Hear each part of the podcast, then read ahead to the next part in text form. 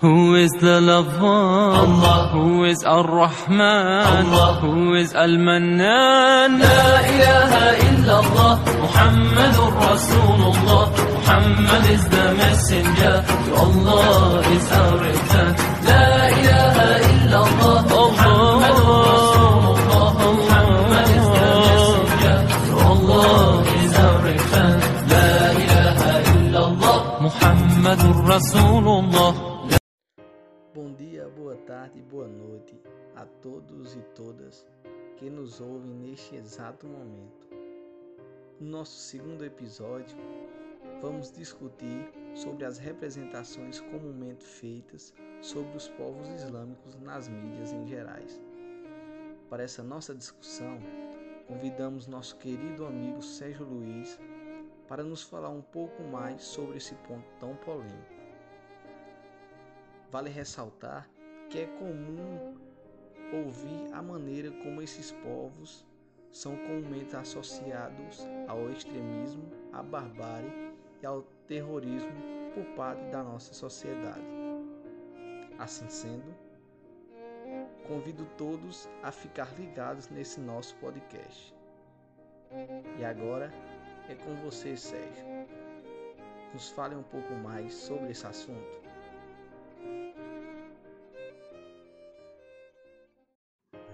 Olá, amigos e amigas ouvintes. Meu nome é Sérgio Luiz e também estou trabalhando nas discussões desse podcast. Mas antes de dar continuidade aos trabalhos, gostaria de parabenizar o professor Fernando Pureza pelo nascimento de seu filho Pedro Pureza. Que Deus o abençoe.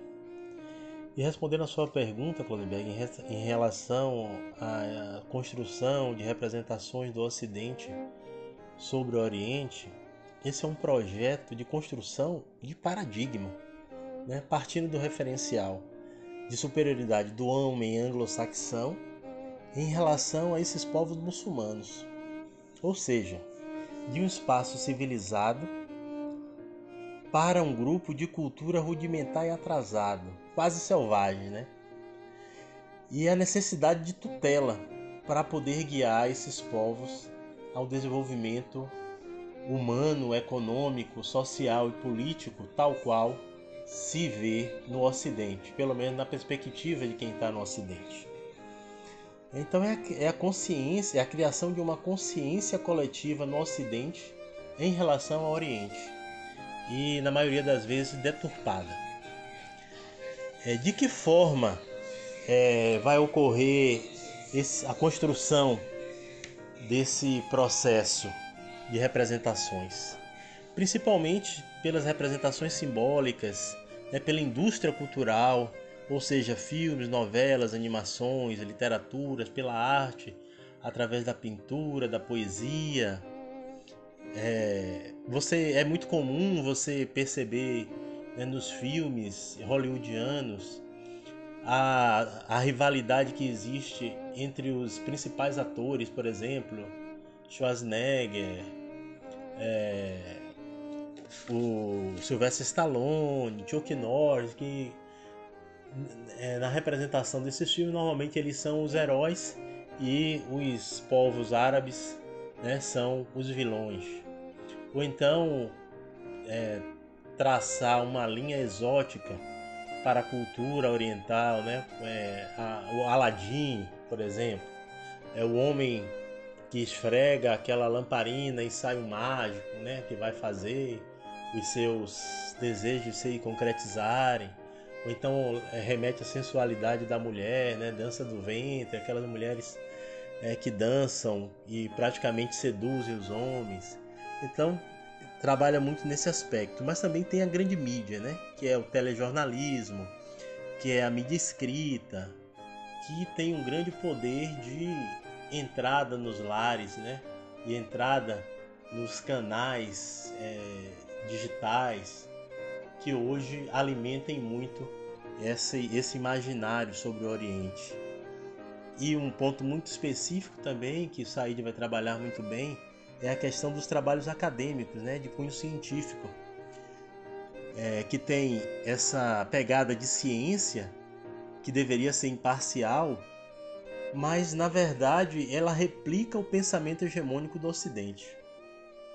Então são esses vetores que estão é, trabalhando na construção dessas representações.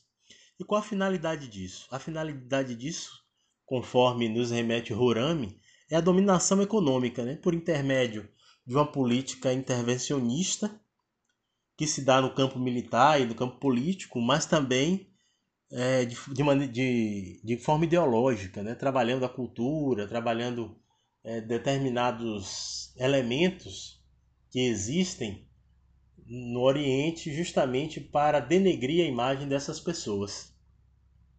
Então, esse conjunto de elementos é que faz a construção desses paradigmas que interessa aos grupos hegemônicos que estão operando no Ocidente.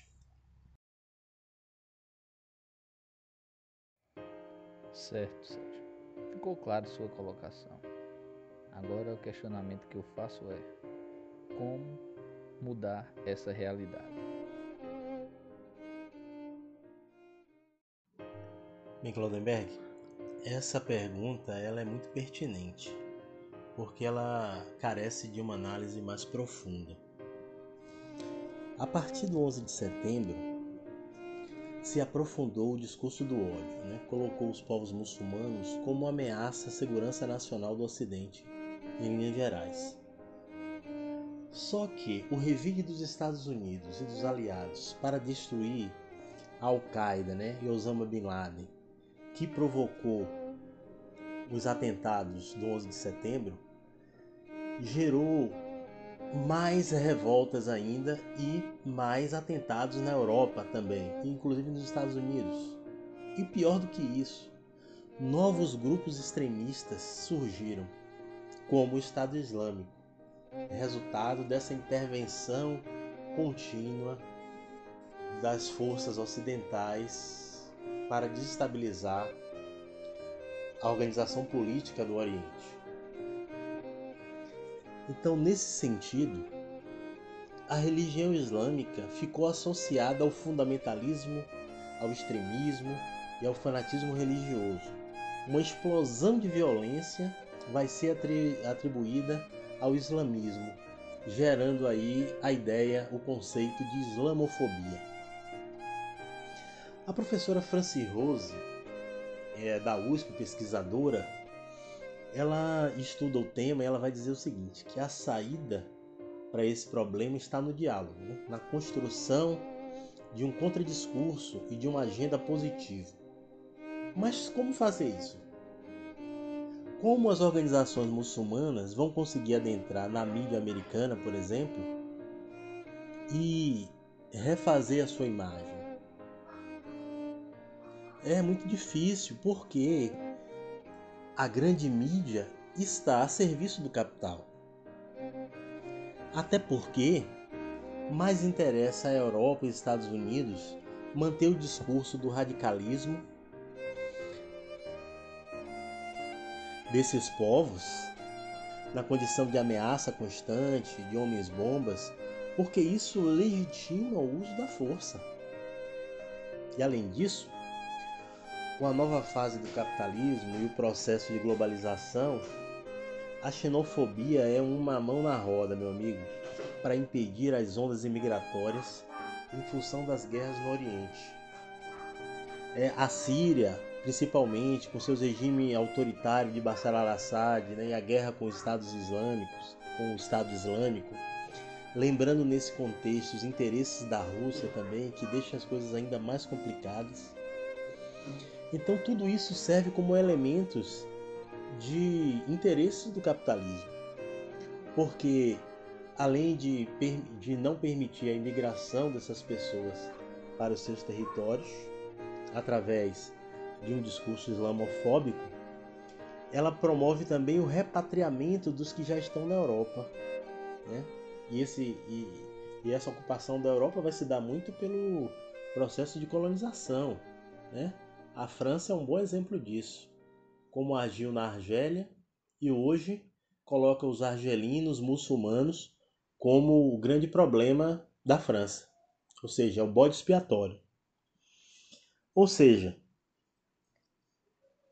evitar que esses povos cheguem na Europa ou continuem na Europa é diminuir investimentos, né? Porque isso demanda educação, demanda saúde, moradia, segurança.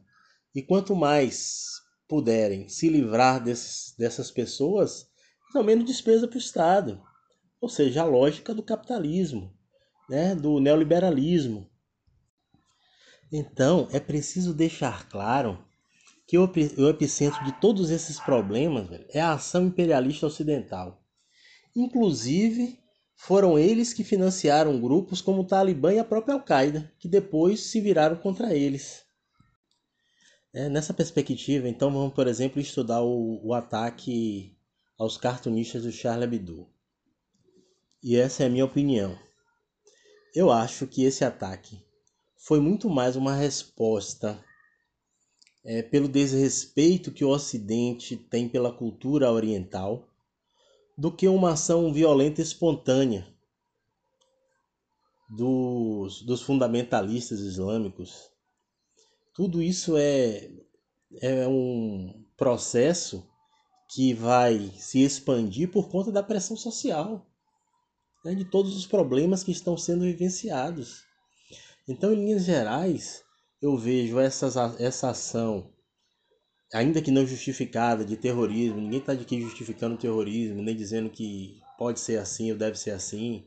Realmente, o diálogo é a melhor saída, mas numa perspectiva né, de crítica da coisa, eu percebo muito mais uma resposta a uma ação do Ocidente do que simplesmente um ato voluntário de querer causar mal ao outro. Até porque o próprio islamismo não, não prega isso.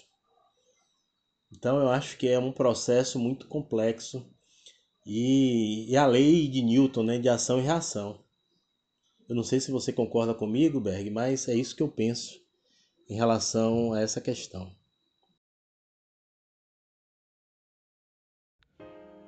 Pois não, Sérgio. Eu penso que nem você. Eu vejo que o episódio do Charlie Hebdo foi triste e é reflexo da intolerância, da falta de diálogo e da falta de compreensão dos preceitos islâmicos. Porém, é injustificável a violência cometida por alguns muçulmanos em nome do Islã, né? Porque nós sabemos que o Islã prega a paz e não a violência. Enfim, é isso que eu penso também. Obrigado e até mais.